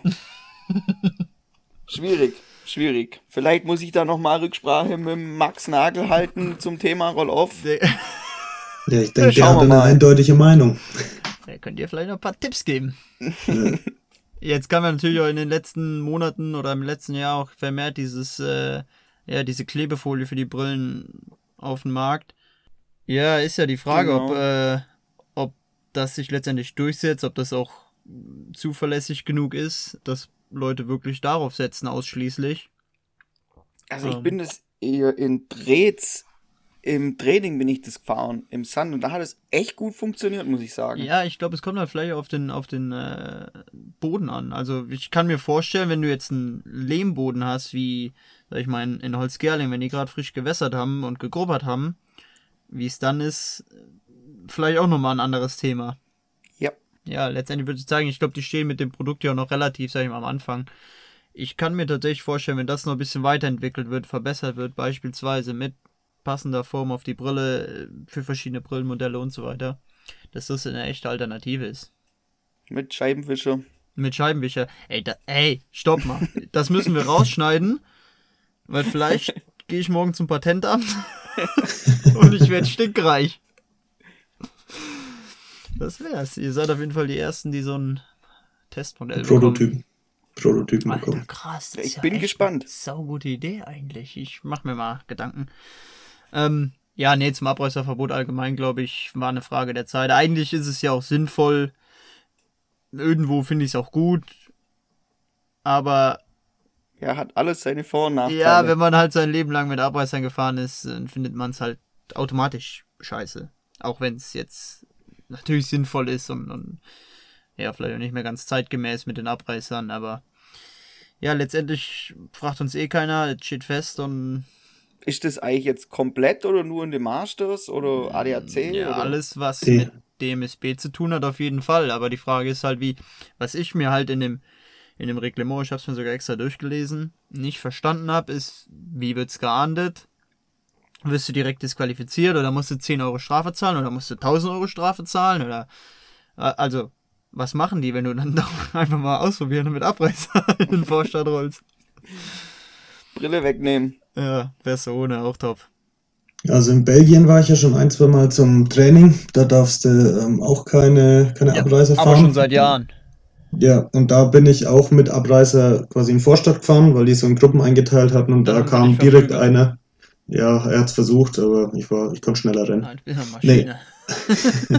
nee, aber der kam dann auch gleich und hat gesagt, ja, also runter machen und ihm geben oder zurückfahren oder ja. keine Ahnung. Und also ich musste dann auch Ja. wegmachen und dann wegschmeißen. Ja, ich, vielleicht haben die auch extra jetzt einen Typ eingestellt, der im Vorstadt nochmal rumgeht und kontrolliert, ob einer Abreißer drauf hat. Ja, Vor allem auch gut, dass die das jetzt so kurz nach, dem- nach der Off-Season quasi verkünden, jetzt wo sich wahrscheinlich jeder nochmal mit Abreißer eingedeckt hat über den Ja. Winter. jeder nochmal 4000 Stück gekauft. Äh, ja, gut, ich, also theoretisch im Training darfst du sie auch weiterfahren. Also, deine Vorräte wirst du auf jeden Fall noch los. Das klingt gut. Ich habe nämlich auch ein bisschen was gekauft. Ja, ich habe noch welche, die sind wahrscheinlich Haltbarkeitsdatum schon abgelaufen, solange wie die hier rumliegen. Ja, Ich habe keine mehr. das ist doch nur noch super groß, da braucht man nicht so viele. Nur noch schön Wetter fahren. Ja, ähm, was gibt's sonst Neues in der Szene? Ähm, Schließung des Hobeparks gibt's noch. oh, mitbekommen? hat geschlossen, ja. Oh ich, ja. Ja, da wären wir wieder beim Streckensterben. Eigentlich, ja, auch ein Stück weit Motocross-Geschichte, was da, ich war zwar selber nie da, aber ich habe gehört, war krass. Ähm, Ja, ich war leider auch nie da. Man, man hört wirklich nur Gutes von denen und ja, jetzt geiles nicht. Areal und viel, ja, jetzt nicht mehr. Jetzt wird viel geschimpft, weil die ja an den größten Erzfeind quasi vom Hobepark haben die das Grundstück verkauft. Ja, das und die haben, wohl- es gab irgendwie Leute, die, also Moto, äh, Leute vom Motocross, die es hätte kaufen wollen, glaube ich, wird so erzählt, ob das stimmt, weiß ich nicht, Ja, aber ähm, genau, die hatten anscheinend gar keine Chance, es zu kaufen oder haben keine Chance bekommen. Ja, und jetzt wird's platt gemacht. Das Ja. Das war's. Feierabend. Ähm, schade eigentlich, ja. Muss man auch weiter beobachten, wie es geht, weil du hörst ja auch nirgendwo, da eine neue Strecke aufmacht. Also es werden ja nur welche geschlossen. Ja, Müssen wir mal unsere eigene Strecke aufmachen. ja und wenn das so leicht wäre. ähm, aber kann ich, wenn ich morgen beim Patentamt bin, kann ich auch direkt, weiß ich nicht, direkt zum. Kannst mal anfragen. Zu welchem Amt geht man da? Grundbuchamt? Muss man erstmal ein Zum- Grundstück kaufen, gell? Du musst erstmal zum Motocross-Streckenbauamt. Ah, okay. Wer sitzt da im Amt drin? Die- Wer ist denn die- da der Amtsleiter? Die haben dort zwei, drei Leute eingestellt, die sind aber meistens nie da, weil die ja nichts zu tun haben. So. Kommt ja keiner. Will ja keiner eine Strecke bauen. Ja. Außer die Jungs in Indien. Die haben richtig Bock. Die haben richtig Bock. Ey, ihr habt das ein bisschen verfolgt.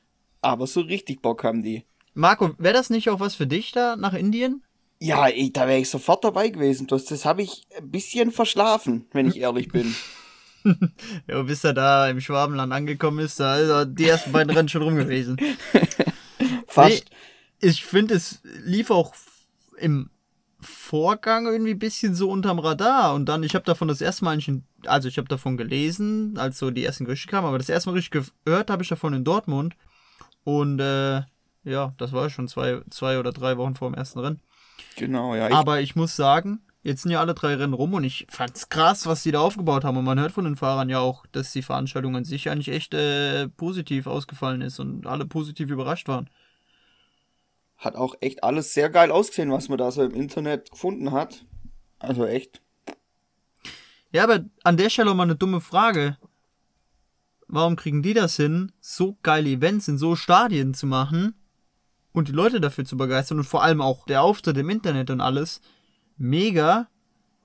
Warum klappt das hier in Deutschland nicht? Wo die, also man muss sagen, die in Indien haben zum ersten Mal überhaupt einen Supercross äh, veranstaltet und hier in Deutschland ist was Supercross Dortmund 50 Jahre Jubiläum bald, oder? Fast, ja. Ja.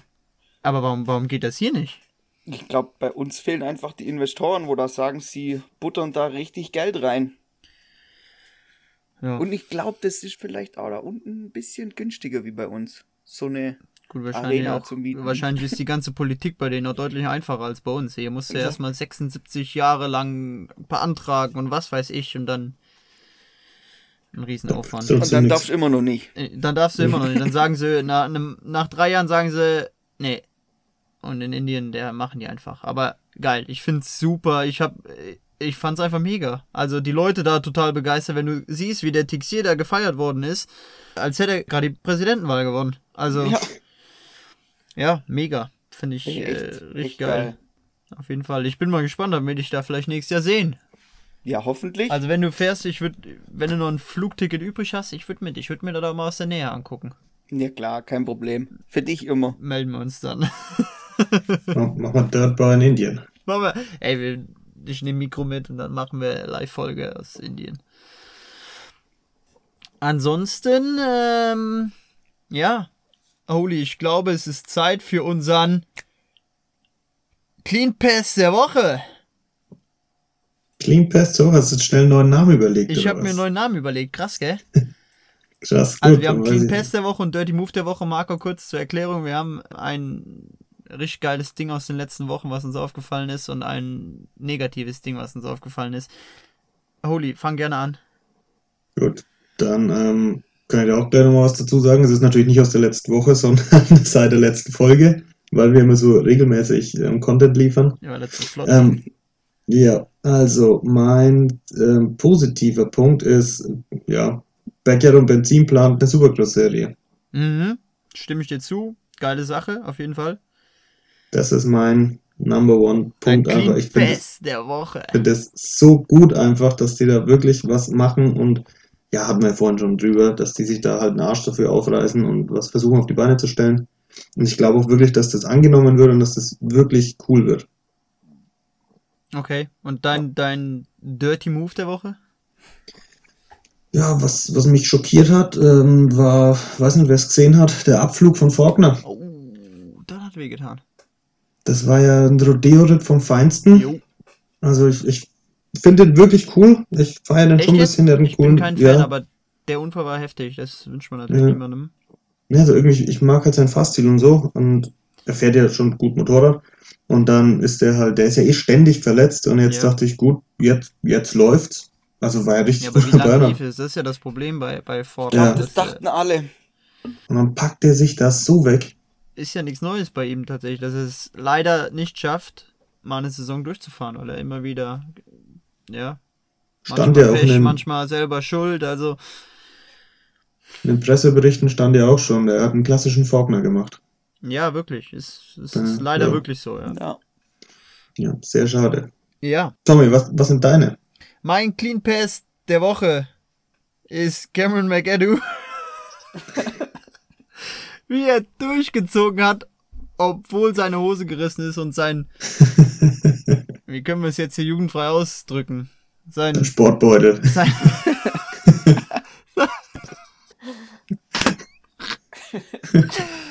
sein Sportbeutel da rausgehangen hat.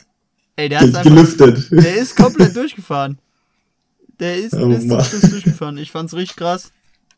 Ähm, ja, das ist auf jeden Fall mein Number One Pick. Ich hatte noch zwei andere in der Auswahl. Das war einmal Asha, der beim Super Bowl aufgetreten ist und mich kurz in meine Jugend zurückgeballert hat. Mit seinen Aber Hits. geile Dance-Moves hingelegt. Ja, ich habe vom Spiegel schon geübt, aber bei mir sieht es irgendwie nicht so cool aus. Und natürlich unser Kenny, äh, Ja, der das- auf ja. eine sowas von souveräne Art und Weise da seinen ersten Saisonsieg eingefahren hat. Hat er Ähm, gut gemacht. Ja, das ist natürlich auch äh, meine Clean Passes der Woche. Und mein Dirty Move muss ich leider sagen, auf jeden Fall Hayden Deegan aus zwei Gründen. Ähm, einmal beim ersten Rennen, ich habe gerade schon wieder vergessen, wo es ist. Ich glaube die, die, nee. Wo war es denn? Das vor Arlington. Ja, wo dieser ultra krasse Startcrash war bei den 250ern. Das erste Saisonrennen von der Küste. Weißt du, wo alle abgeräumt worden sind? Oh ja. Und ähm, dann ist er ja da irgendwie auf und hat ständig dem Vial den Mittelfinger gezeigt. Obwohl der Vial für das ganze Thema gar nichts konnte, aber er hat ihm nicht nur einmal den Mittelfinger gezeigt, sondern ständig während dem Fahren einfach. Ich, Alter, was ist denn los mit dir? Ja, fand ich irgendwie ein bisschen affig. Vielleicht Und- mag er ihn einfach nicht. ja, ich muss sagen, zum anderen auch seine Reaktion auf dem Podium. Klar, er hat gewonnen, äh, da sollte man sich auch schon freuen. Aber gerade nach dem Abflug vom Faulkner fand ich sein Auftreten im Interview ein bisschen, ja, fragwürdig. Klar, auf der anderen Seite muss man sagen, Emotionen gehören auch dazu, äh, sind auch gut ähm, für den Sport und der Junge ist halt auch noch wirklich jung. Aber ich finde, gerade nach so einem Abflug und auch die Sache mit dem, mit dem äh, Stinkefinger, wenn du Profi bist, solltest du dich auch Platz, ja. dementsprechend verhalten. Und das ist auch in dem Alter zu erwarten, in dem er ist, dass man sich wie ein Profi verhalten kann. Das kriegen andere auch hin. Jetzt könnte man sagen, sein Vater ist da vielleicht auch nicht beste Vorbild, äh, was das angeht. Ähm, das immer politisch korrekte Verhalten. Aber ja, ich fand's bisschen äh, unangebracht. Aber ja, hat auch, glaube ich, in seinem, im Internet da ein bisschen, bisschen Hate für bekommen. Und ähm, ja, mal schauen, wie er damit dann in Zukunft äh, umgeht. Äh, apropos Hate fällt mir gerade noch ein. Ist euch aufgefallen, dass Jet Lawrence in Amerika, wenn du die ganzen Kommentare liest, irgendwie ganz schön viel Hate bekommt? Seit diesem Anderson-Ding da. Ja, es war, es ist mir vorher schon ein bisschen aufgefallen, aber wie gesagt, seit diesem Vorfall extrem. Also wirklich, dem gönnt niemand mehr was. Wo ich mich frage, wieso wird jemand so gehatet, der einfach eine super krasse Leistung bringt? Klar, der hat sich da daneben verhalten, aber wieso wird er so gehatet, ähm, weil er kein Amerikaner ist und da drüben einfach die lieber Amerikaner sehen, äh, siegen sehen wollen?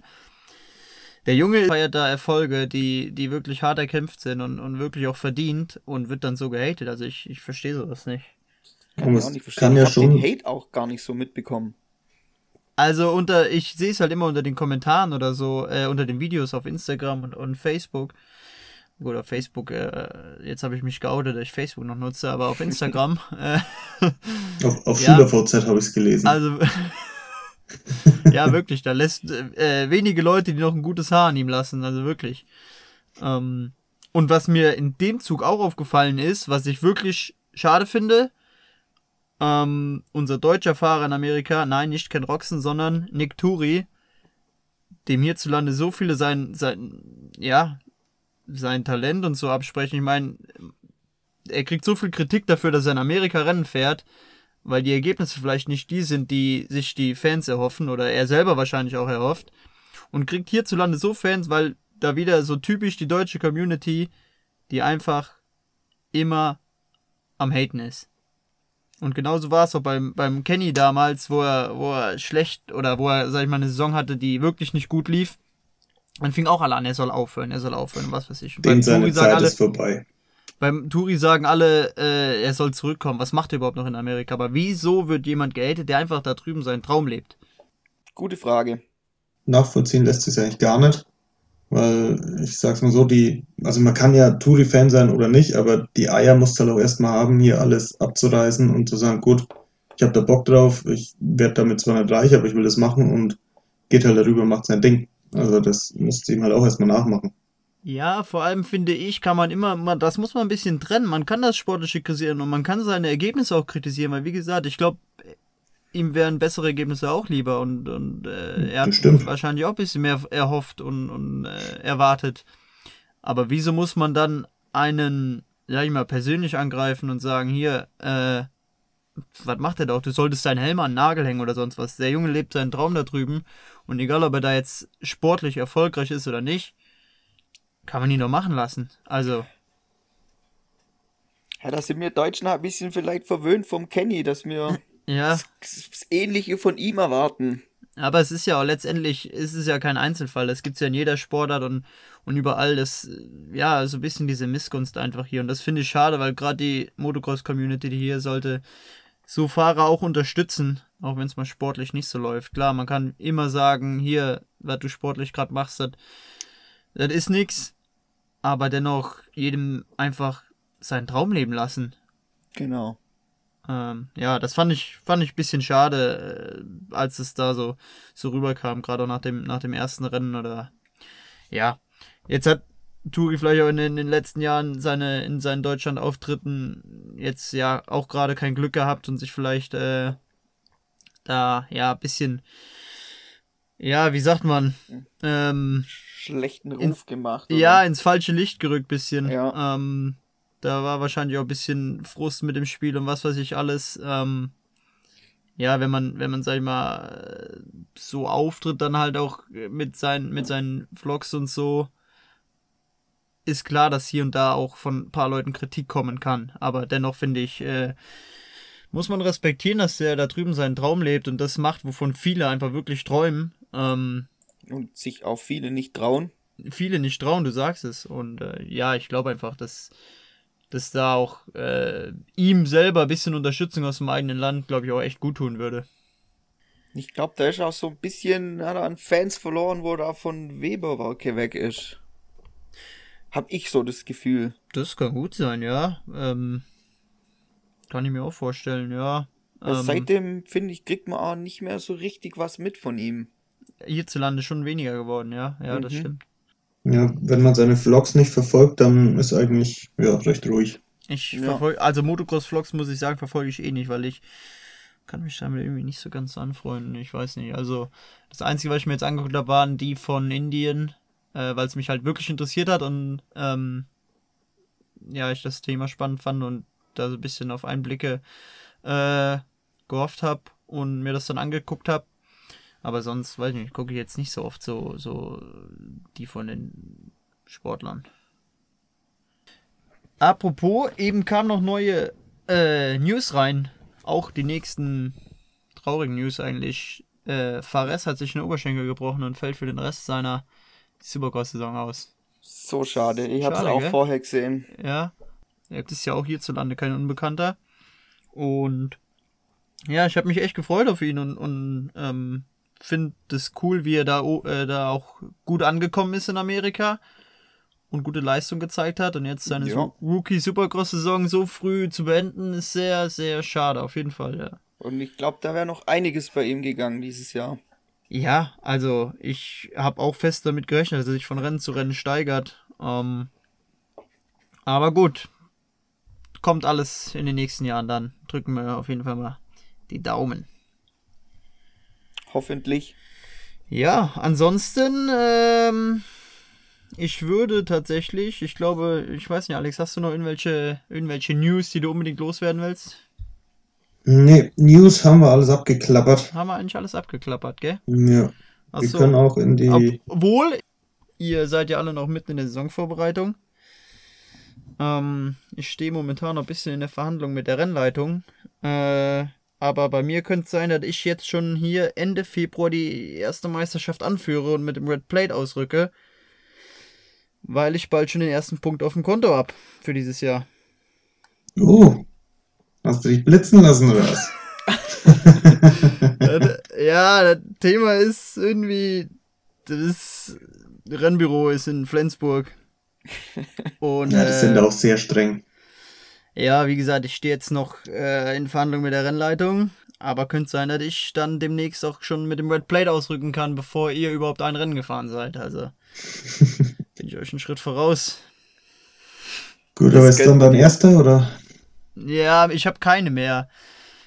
Warte mal, welche. Ich habe auch schon mal, vielleicht habe ich auch schon mal die Flensburg ein Monat Challenge gemacht, aber das ist schon ein paar Jahre her. Da war ich noch jung und wild. Ja, die Ein-Monat-Challenge, da bin ich mal knapp dran vorbeigekommen. Ich bin Musste voll, noch Nachschulung ich bin, hab machen. die sowas von mitgenommen. Ich bin, ich hab die sowas von mitgenommen.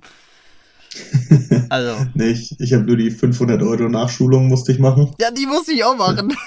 Das war, das war ein bisschen assi und aktuell habe ich, glaube ich, fünf Punkte auf dem Konto. Fünf. Wahnsinn. Ich Ja. hab, äh, nee, ich hab, äh, ich hab Ach, darfst du ja. aktuell. gehabt und, äh, ja, die sind aber mittlerweile verfallen. Also, Läuft bei euch. Ja, Mann.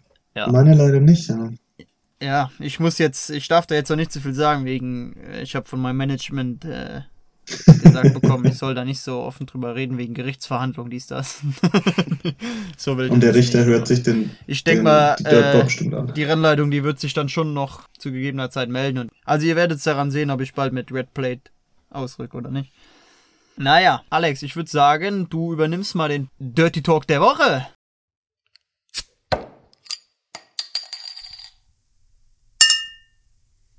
Also pass auf, ich- wir haben ja ein paar, also ich habe ein paar Fragen vorbereitet mit jahrelanger Recherche und du musst mir jetzt beantworten und ich sag dann, ob es richtig oder falsch ist. Ähm, Oh was du lieber, MX oder SX? Essex. Richtig. Richtig, 100 Punkte. Wow, super. Das war gut. äh, Elektrobikes, ja oder nein? Ja. Ähm, würdest du lieber mit extremer Schutzausrüstung rumfahren und aussehen wie ein beschissener Ritter oder weniger Schutz und dafür kranken Style haben beim Fahren? Auf jeden Fall weniger und kranken Style. Weil Style ist all. Deswegen ist der Mann auch verletzt. Deswegen hat er da gehangen im italienischen Krankenhaus. Gut, äh, 2,50 oder 4,50? 2,50. Ähm. Holy, wenn du, wenn du nicht eben eingeschlafen wärst, während wir geredet haben, da hättest du doch noch mit. wenn du aufgepasst hättest, müsste das ja beides gut finden, nur beim Supercross die 250er besser. Okay. Na, jetzt stehst du wieder da, ne? Jetzt stehe ich wieder da. Ja, komm, mach weiter. So, dann noch, ähm, wärst du lieber ein Motocross-Profi und hättest dafür relativ wenig Spaß beim Fahren? Oder wärst du lieber ein absoluter Hobby-Dulli und hättest dafür jedes Wochenende krank Spaß bei dem, was du magst? Hm. Ich wäre ein absoluter Hobby-Dulli und hätte krank Spaß. Vielen Dank für deine ehrlichen Worte. Ja, Ja, ich denke auch darum geht's ja auch bei dem, was wir machen. Ähm, genau. Hauptsache Spaß. Ich glaube, wenn du keinen Spaß dabei hast, kommt auch keine Leistung. Und ich glaube, dann bist du allgemein nicht glücklich. Ähm, und das führt ja auch zu nichts. Genau. Vergessen, glaube ich, auch viele. Da, wobei es, äh, worum es bei dem Ganzen eigentlich geht. Ja, das vergisst man auch so manchmal bei dem Rennenfahren, den Spaß. Ich meine, in einem gewissen Maß ist es ja auch normal. Also ich muss auch sagen, wenn, wenn ich äh, Rennen fahre über eine Saison und dann ehrgeizig bin und sage, ich will da und da und da und dann gibt es auch mal eine Zeit, wo du keinen Spaß hast, wenn es mal nicht so läuft. Und auch mal eine Zeit, wo du keinen Bock hast zu trainieren oder sonst was. Aber alles in allem ähm, sollte der Spaß auf jeden Fall im Vordergrund stehen. Dann kommen auch die Erfolge. So ist es.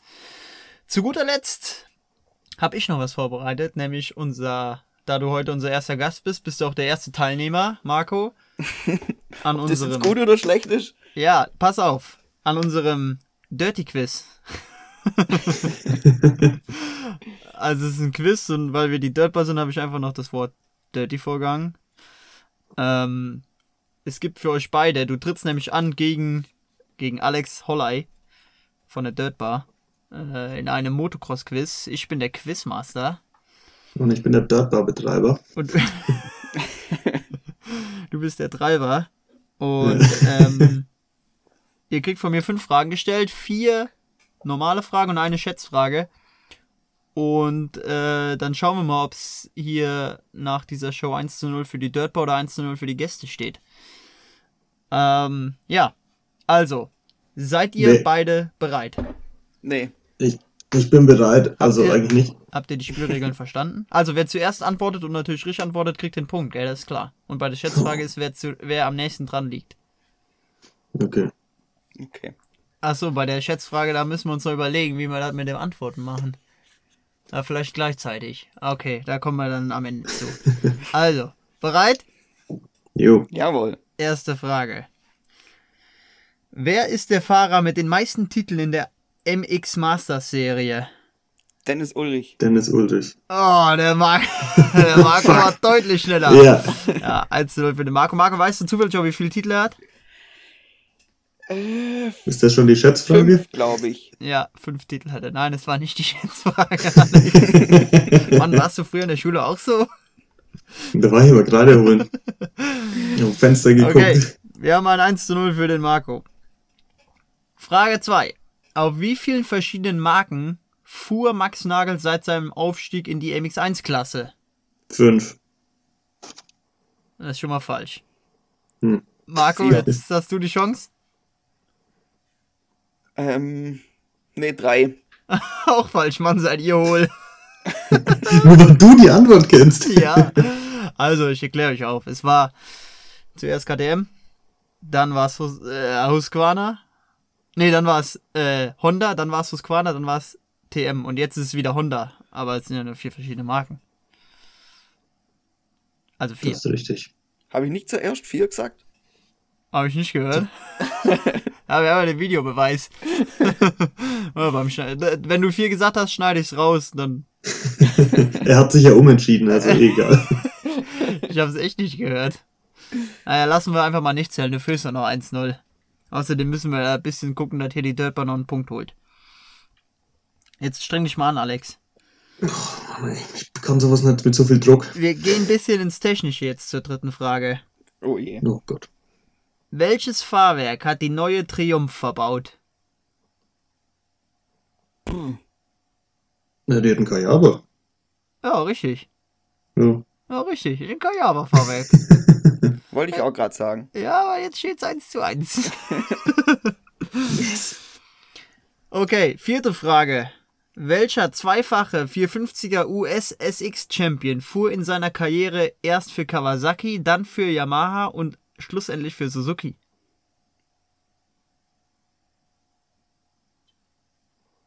Was, welche, welche Marke Kann ja jetzt nur nochmal? sein, oder? Kette Roxy ist doch nicht für Kawasaki gefahren. Ah, stimmt. Jetzt hast du noch die Chance, Alex. Ja, sag doch mal die Marken. Nee, ich darf jetzt nicht nochmal sagen, äh, sonst ist es ja unfair, weil der Marco darf nicht mehr antworten. Steht doch überhaupt keine, keine Spielregel. Ähm, Ich mach die Regeln, ich bin der Quizmaster. ja, ich bin am überlegen. Also, ich habe ihn im Kopf, der ist es aber nicht. Unsere Sendezeit Ja, ist gleich übrigens abgelaufen, also beeil dich. Ja, Stunde 30, passt. Ähm, Jet Reed, James Stewart. Ich, ja. der hat auf den Marken Titel geholt. Ja, ich habe gesagt, erst Ka Nein, er ist. Sag mal, hörst du mir überhaupt zu? Ich habe gesagt, er ist dafür Ja, nicht so. gefahren. Erst für Ach so. Kawasaki, dann für Yamaha und schlussendlich für Suzuki.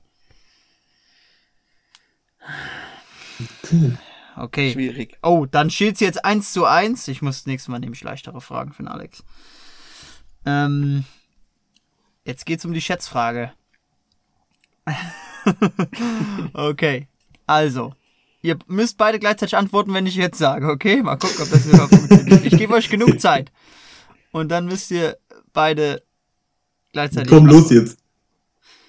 Wie viele Punkte erreichte Chase Sexton in der letztjährigen USSX-Saison, in der er den Titel gewonnen hat? Noch nichts Also sagen? nur Supercross. Nur Supercross, genau. Noch nichts sagen. Habt ihr beide eine Boah. Antwort? Ja, glaub schon. Marco? Ja. Okay. Drei, zwei, eins. 310. Marco hat 280 gesagt. Oli, was hast du gesagt? 310? 310. Die korrekte Punktzahl nach dem letzten Rennen betrug 342 Punkte und damit hat Alexander das Ding für die! Startbar gewonnen. Mit Geil. 2 zu 1. Uh, juhu. Uh. Schön die Ah, Gäste ja. abgezogen, hey. Es war aber ein guter Versuch, Marco. Ja, Ähm, Der ist erste Gast super. hat's auch immer am ich schwersten. denke auch. Der erste Gast hat am schwersten. Ich wusste, auch- ich dachte, ihr werdet ein bisschen ähm, gebildeter in Sachen Motocross, deswegen dachte ich, ich nehme die Frage. Nächstes Mal nehme ich einfache. Haben uns auch ein bisschen dumm angestellt. Also wenn du nochmal kommst zu uns, Marco, äh, nehmen wir leichtere Fragen, ist gar kein Thema. Machen wir so. Sehr gern. Ja, meine Damen und Herren, ähm, ich würde sagen, also als allererstes, empfehlt die Dirt bei euren Freunden. Wichtig. Fünf Sterne Bewertung. Fünf, der Marco sagt schon, dat, ey, das ist ein super Gast, der Marco. Der macht hier sogar die richtigen Der, Ansagen. der kann mal Werbung brauchen- machen für uns. Gebt gerne eine 5-Sterne-Bewertung ab. Gebt uns auch Feedback auf Instagram. Also 5-Sterne-Bewertung, wenn ihr es gut fandet oder auch nicht, egal, macht 5-Sterne-Bewertung. Und was ihr dann schlecht fandet, schreibt ihr uns auf Instagram, dann damit können wir arbeiten. Ähm, ansonsten folgt uns auf Spotify, Apple Music, wo auch immer. Gebt überall eine Bewertung ab, empfiehlt uns weiter. Äh, habe ich was vergessen? Like, Follow und so weiter. Genau. Und wenn es euch nicht gefallen hat, dann auch. Auch Genau, da kann Ja. man auch liken. Auch, genau. Ähm, ja, Marco, dann würde ich mich an der Stelle herzlich bei dir bedanken, mein alter Freund, dass du unser erster Gast warst, Dir äh, die Zeit genommen hast. die Zeit genommen hast, trotz deiner Verletzung. Ja. Ähm, hat uns sehr gefreut, dich heute hier begrüßen zu dürfen. Danke für die Einblicke, die du uns geliefert hast. Ähm, und wir hoffen, es hat dir Spaß gemacht. Sehr gerne. Ich sag danke, dass ich dabei sein durfte. Immer Ja. wieder. Immer, wenn wir einen Garant für gute Laune hier einladen können, dann machen wir das auch gerne. Jawohl, ich bin immer dabei. Marco fleißig. Ja, wir wünschen dir auf jeden Fall noch, äh, ich spreche jetzt mal für uns beide, Alex, wir wünschen dir eine weitere Ja. gute Besserung. Vielen Dank. Und dann natürlich, wenn du dann einsteigst, viel Erfolg in deiner Saison. Wir beide sehen uns hier auf jeden Fall demnächst äh, mal wieder. Und ja, an den Rest, vielen Dank fürs Zuhören. Dankeschön und haut rein. Ciao. Ciao.